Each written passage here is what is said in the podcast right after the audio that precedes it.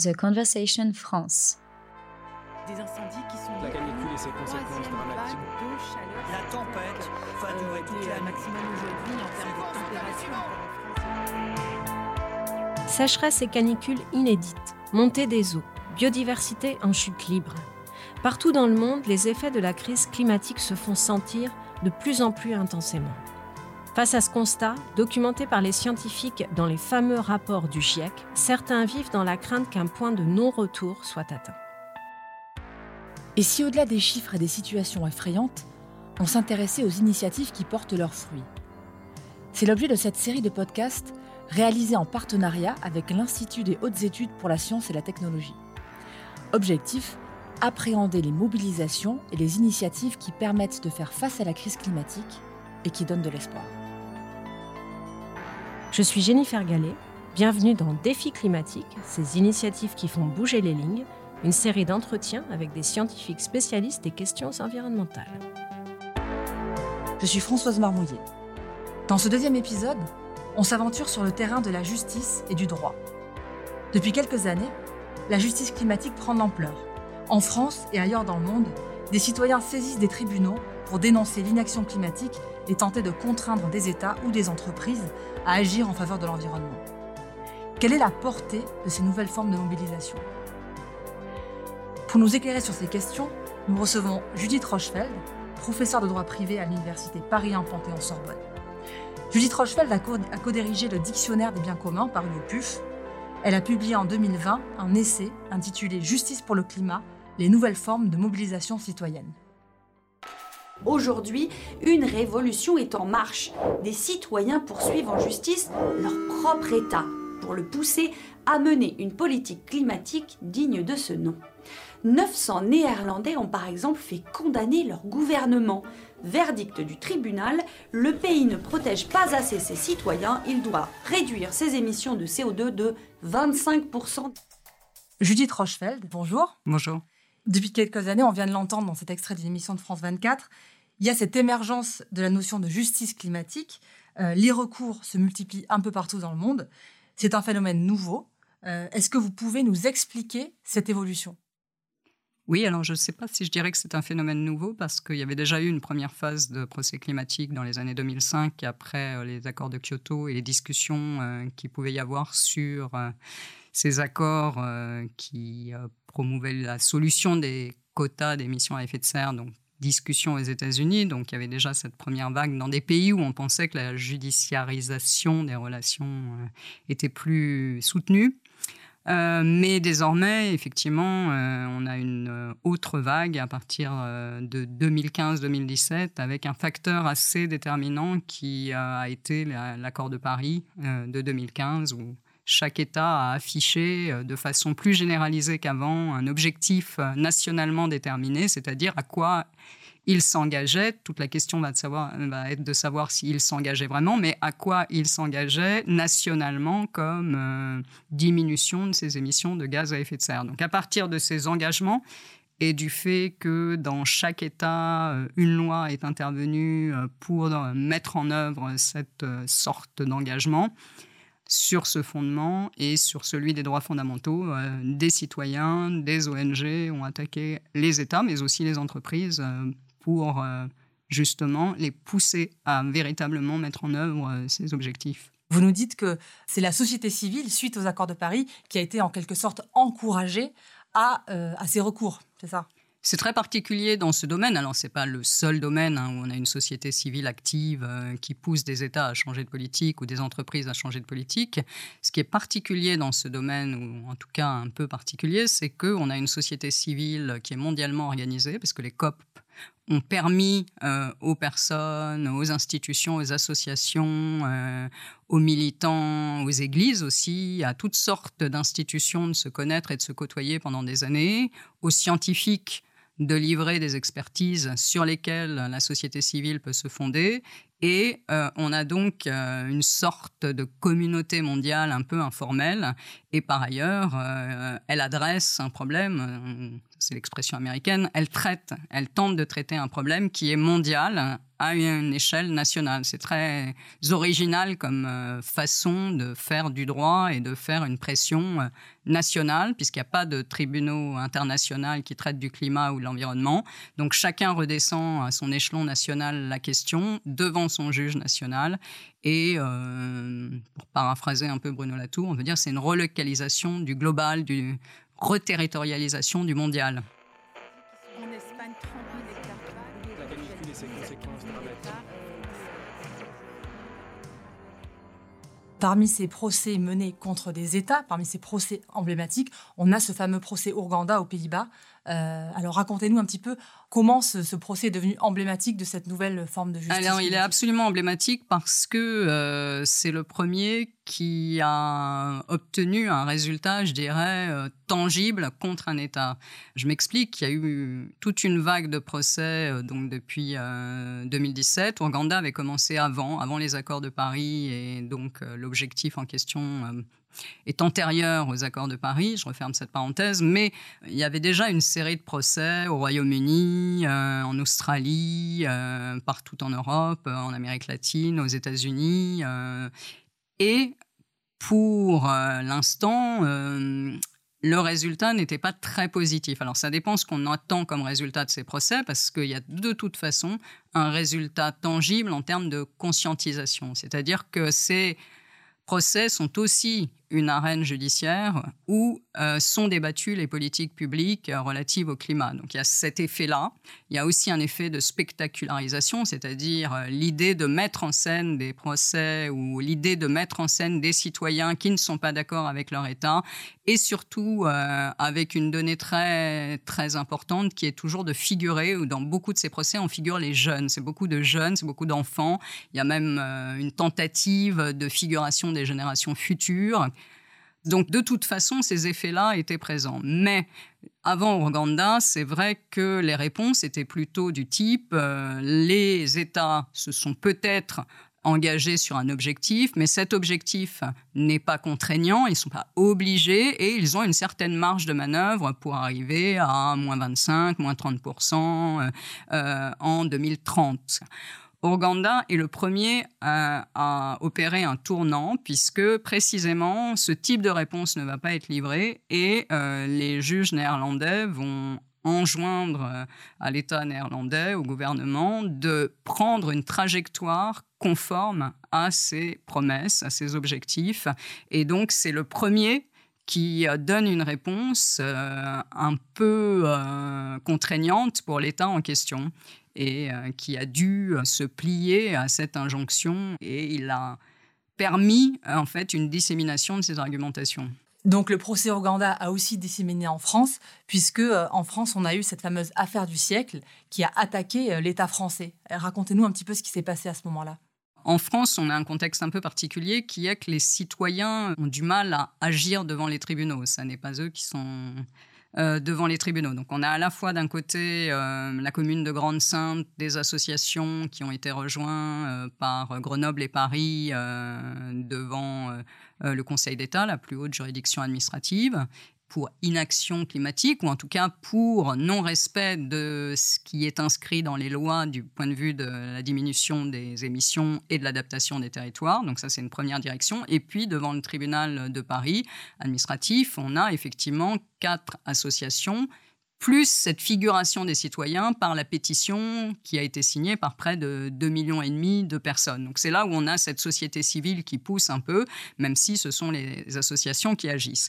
Qu'est-ce qui a été constaté euh, par deux décisions euh, du tribunal administratif Euh, C'est le fait que sur ces objectifs, sur les objectifs qui sont inscrits dans les lois, il y a du retard, retard dans la baisse des émissions et que, en conséquence, c'est la première fois que c'est reconnu en ces termes, en conséquence, il y a un préjudice écologique, euh, on dégrade le climat et la réparation de ce préjudice consiste en fait à réintégrer euh, le retard, à rattraper son retard et à réintégrer dans les objectifs qu'on doit poursuivre des objectifs qu'on avait déjà, plus ceux qui concernent le retard. Donc, euh, d'une sorte de réparation en nature, euh, ou en tout cas une sorte euh, de remise de nos politiques dans la trajectoire qui était censée être la leur. Alors, on va parler justement des résultats concrets hein, de ces actions. mais avant ça, je voudrais qu'on écoute Damien Carême, qui était le maire de la commune de Grande-Sainte à l'époque, commune menacée par la montée des eaux, et qui donc a engagé une action contre l'État pour ces raisons-là. On va l'écouter expliquer pourquoi. Cher Grand Saintoise, cher Saintois, j'ai décidé en début de semaine de porter plainte contre l'État pour son inaction en matière de lutte contre le changement climatique. En effet, ici, à Grande Sainte, comme sur l'agglomération Dunkerquoise, nous sommes menacés par ce changement climatique. Nous sommes menacés par des inondations. Nous sommes sur un territoire de polder, je vous le rappelle. On a besoin d'assécher notre territoire par les watergans et cette eau est rejetée à la mer. Le changement climatique va peut-être provoquer plus de pluviométrie et donc plus d'eau à évacuer et nous n'aurons pas le temps d'évacuer cette eau entre deux marées. Donc, l'État a été condamné dans ce cadre. Alors, expliquez-nous un petit peu quelle est vraiment la portée véritable de ces condamnations, parce que on a du mal à saisir si la portée elle est autre que symbolique. On a entendu parler d'un euro de réparation, euh, etc.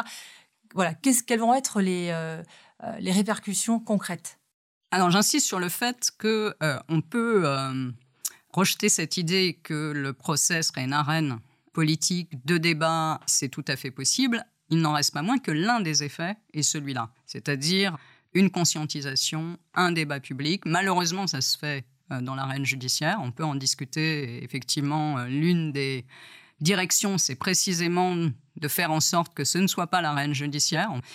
Et L'autre effet, on est euh, en plein dans sa mise en œuvre, c'est-à-dire que pour l'affaire Grande Sainte, on entre dans la troisième phase où il va être constaté dans la première, on a laissé un délai à l'État pour se mettre en conformité avec ses objectifs. Dans la deuxième, on a constaté que euh, ça n'était toujours pas le cas et on a laissé l'État se justifier pour déterminer, pour essayer de démontrer euh, qu'il avait des raisons pour que ce ne soit pas le cas. Et là, on rentre dans la troisième phase qui a commencé le 31 mars dernier, où précisément le Conseil d'État va constater que la trajectoire de conformité avec les objectifs n'est toujours pas remplie, n'est toujours pas respectée, et où il peut prononcer une sanction.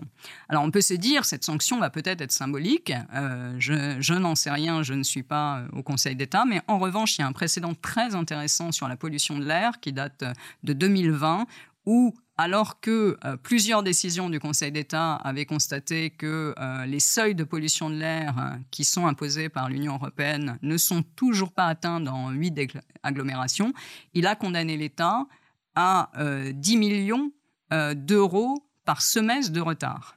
Et ces 10 millions d'euros par semestre de retard sont affectés à cette cause de pollution de l'air et à des associations ou à des établissements publics comme l'ADEME qui représentent cette lutte contre la pollution de l'air. Donc il y a une possibilité quand même d'avoir des sanctions, des modes de pression affectés aux entités naturelles dont il est question ou à la cause environnementale dont il est question, euh, ce n'est pas du tout impossible. Et on rentre dans cette phase euh, du point de vue du Conseil d'État.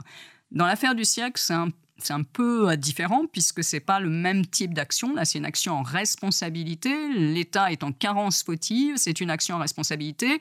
C'est une réparation en nature qui est demandée, rattraper son retard.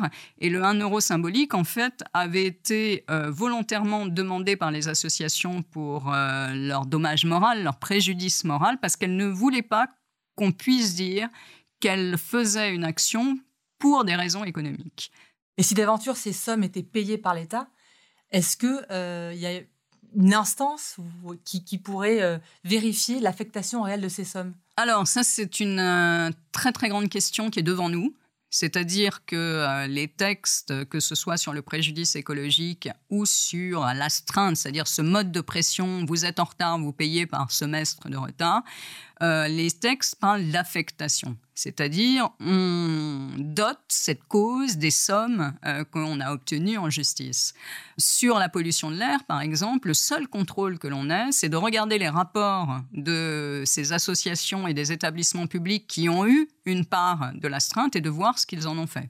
C'est une forme de contrôle. Et on peut imaginer effectivement que si l'on détectait euh, une utilisation de ces sommes qui ne soit pas conforme à l'affectation, il pourrait y avoir euh, une euh, action, par exemple. Mais ça, encore une fois, ce sont des textes assez nouveaux du point de vue du préjudice écologique, puisque ça date de 2016, et que on n'a pas encore toutes les réponses de ce point de vue-là. Donc on est vraiment face au droit en train de se faire. En fait. C'est un, un laboratoire extraordinaire, les procès climatiques. Alors malheureusement, parce qu'il y a l'urgence, et parce que, comme si, euh, à part la violence, il y avait ce dernier recours euh, et l'idée que la justice, non pas est la solution, euh, évidemment que ces procès qui sont ponctuels, qui mettent du temps à livrer une solution, ne sont pas l'unique possibilité pour faire bouger une politique climatique. Ils participent de pression sur les politiques publiques. Ça n'est pas évidemment la solution. On est sur une voie contentieuse qui apparaît comme le dernier rempart, qui ne sera pas la solution, euh, mais qui livre effectivement euh, des, je dirais, des décisions très très originales et qui font énormément bouger le droit.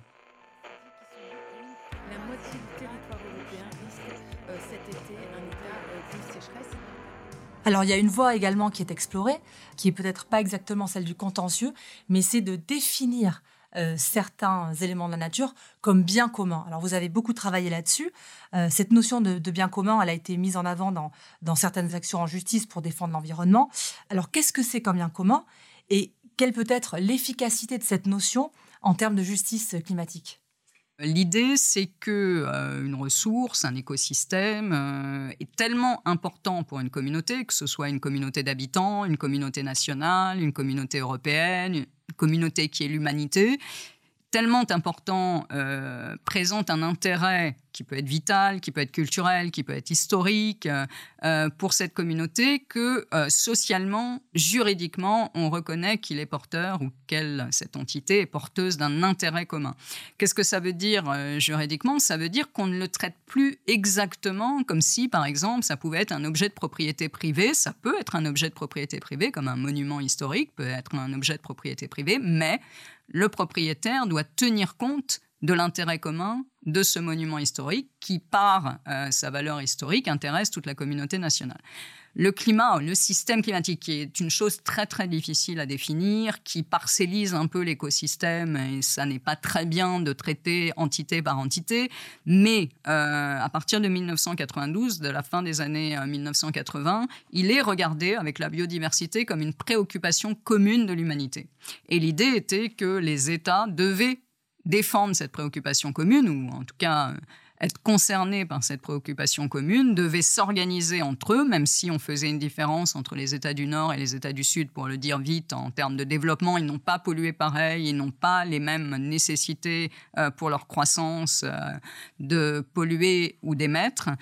L'idée était que ça revenait, c'est tout à fait traditionnel euh, en droit international public, aux États de s'occuper de cette préoccupation commune de l'humanité. C'est un, un fantasme assez euh, grandiose puisque euh, l'humanité n'a pas de représentants. On était dans des dissensus, euh, les États du Sud faisant valoir qu'ils avaient, eux, une capacité de développement à déployer et que les États du Nord avaient une dette historique du point de vue climatique. Donc personne ne s'entendait sur cette question.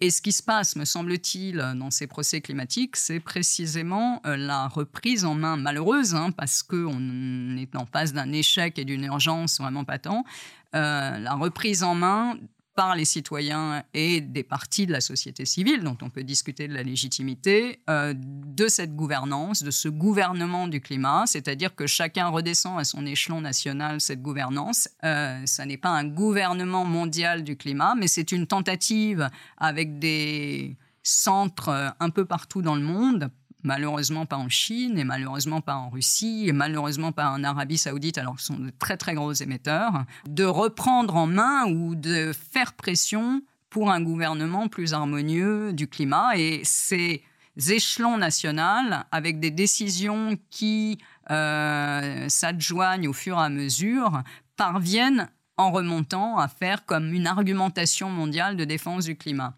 Alors, il y a une notion qui est un peu cousine de cette notion de, bien commun, c'est euh, cette qualification de certains éléments de la nature comme personne. Ça, c'est une chose qu'on voit de plus en plus également. Alors, quelle est euh, l'articulation avec la notion de, bien commun Et là encore, quelle efficacité ça, peut avoir?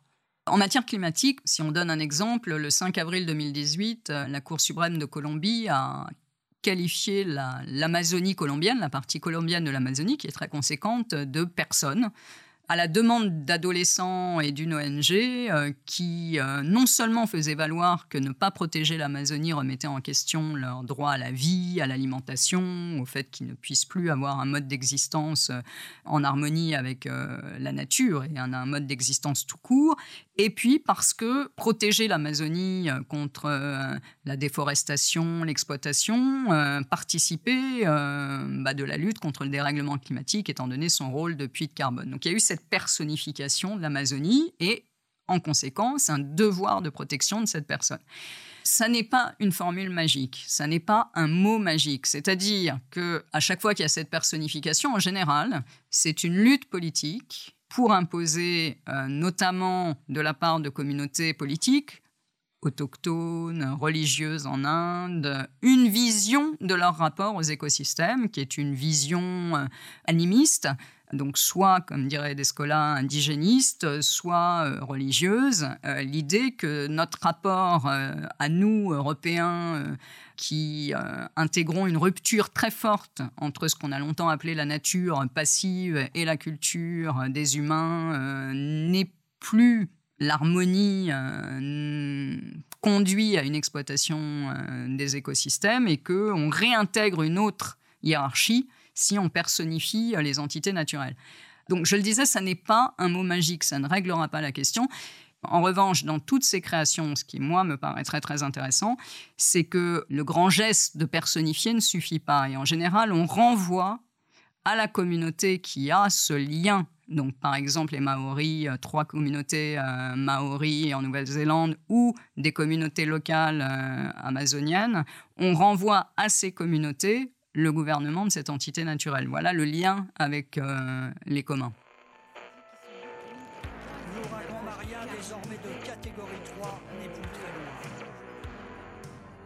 Je voudrais qu'on écoute euh, le, ministre de la Justice de Nouvelle-Zélande qui euh, explique donc euh, la qualification du fleuve Wangani en personne, qui explique ce nouveau statut qui a été accordé à ce fleuve et il nous dit deux mots des conséquences que, que ça a à avoir et j'aimerais qu'on en, qu'on en parle ensuite avec vous.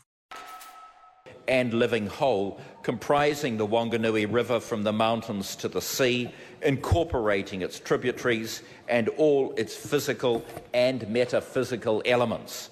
It recognizes Te Awa Tupua as a legal person with all the corresponding rights, duties, and responsibilities. This really is something very special, and it's already gaining attention both nationally and internationally. Donc on l'a entendu expliquer donc que ce fleuve euh, que les Maoris appellent le Te Tupawa, il est reconnu comme une personne et il dit avec les droits et les devoirs correspondants. Qu'est-ce que ça veut dire?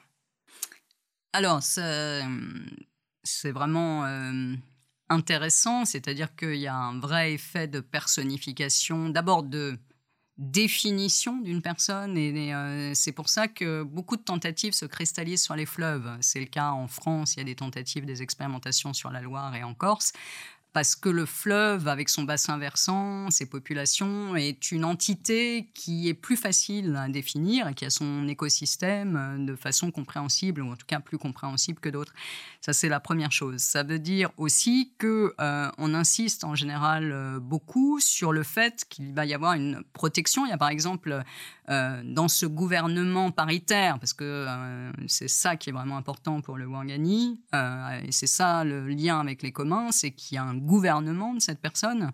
Euh, ce gouvernement est paritaire, c'est une vraie lutte et aboutissement politique de la lutte des Maoris. Hein. C'est pas juste une personnification. Excusez-moi, quand vous dites paritaire, c'est-à-dire? C'est-à-dire le gouvernement néo-zélandais d'un côté et les tribus Maoris de l'autre. Et chacun a des intérêts dans l'utilisation, euh, les utilisations du fleuve et euh, le fait d'avoir réussi d'une certaine façon imposé pour les Maoris une vision du fleuve comme un aïeul ou comme en tout cas une, une certaine personne et l'aboutissement d'une lutte politique très longue. Par exemple, pour vous donner donc l'un des effets, il y a un comité de bien-être du fleuve. Il y a un comité de planification des usages du fleuve on représente les parties prenantes du fleuve. Donc c'est une organisation en fait territoriale et puis politique de cette protection, voire effectivement de certains devoirs du fleuve au sens de voir euh, assurer des usages euh, harmonieux euh, parce qu'on en aura discuté ensemble. C'est là où cette personnification va un lien très fort avec l'idée de commun, puisqu'on ajoute à l'intérêt commun ce gouvernement d'une communauté intéressée. Et donc, ça a amélioré les choses, ça a permis de, moins dégrader le fleuve, d'avoir des, bénéfices écologiques? On n'a encore pas beaucoup de recul, hein. ça date de 2017, cette loi, ça a pacifié euh, les relations. Ça, c'est un des exemples euh, assez positifs, hein, le Wangani, mais je n'ai pas de recul et euh, peu de personnes ont encore du recul sur ce que ça aurait amélioré. En revanche, dans l'exemple colombien, les enjeux en termes d'exploitation. Il faut bien voir que euh, c'est un territoire, l'Amazonie colombienne, où les FARC se sont retirés et où, en conséquence, euh, des activités d'exploitation euh, sont revenues, des pollutions, il y a des enjeux économiques énormes et on ne peut pas dire encore que parce qu'on a personnifié ou parce qu'on a tenté de renvoyer à une organisation locale et intergénérationnelle, parce qu'on n'a pas beaucoup parlé des générations futures, mais elles sont très présentes dans ce débat, la situation se soit améliorée. Donc ce que je veux dire, c'est que ce ne sont pas des mots magiques, mais que faire reconnaître... Euh, alors, des droits ou un devoir de protection, euh, agir en justice, faire reconnaître des préjudices écologiques euh, quand c'est possible, euh, modifiera la hiérarchie de valeurs que l'on peut avoir dans notre société. Merci beaucoup, Judith Rochefeld. je rappelle le titre de votre essai sur la justice climatique, Justice pour le climat, les nouvelles formes de mobilisation citoyenne, paru chez Odile Jacob. Merci, au revoir. Des incendies qui sont La canicule et ses conséquences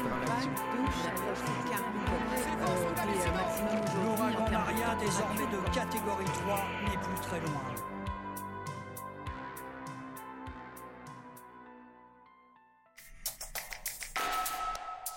The Conversation France. In Extenso est un podcast de The Conversation. Chaque vendredi, la rédaction donne la parole à la recherche pour mieux comprendre l'actualité. Retrouvez l'ensemble des épisodes d'Inextinso et nos autres séries directement sur theconversation.com dans la rubrique Podcast.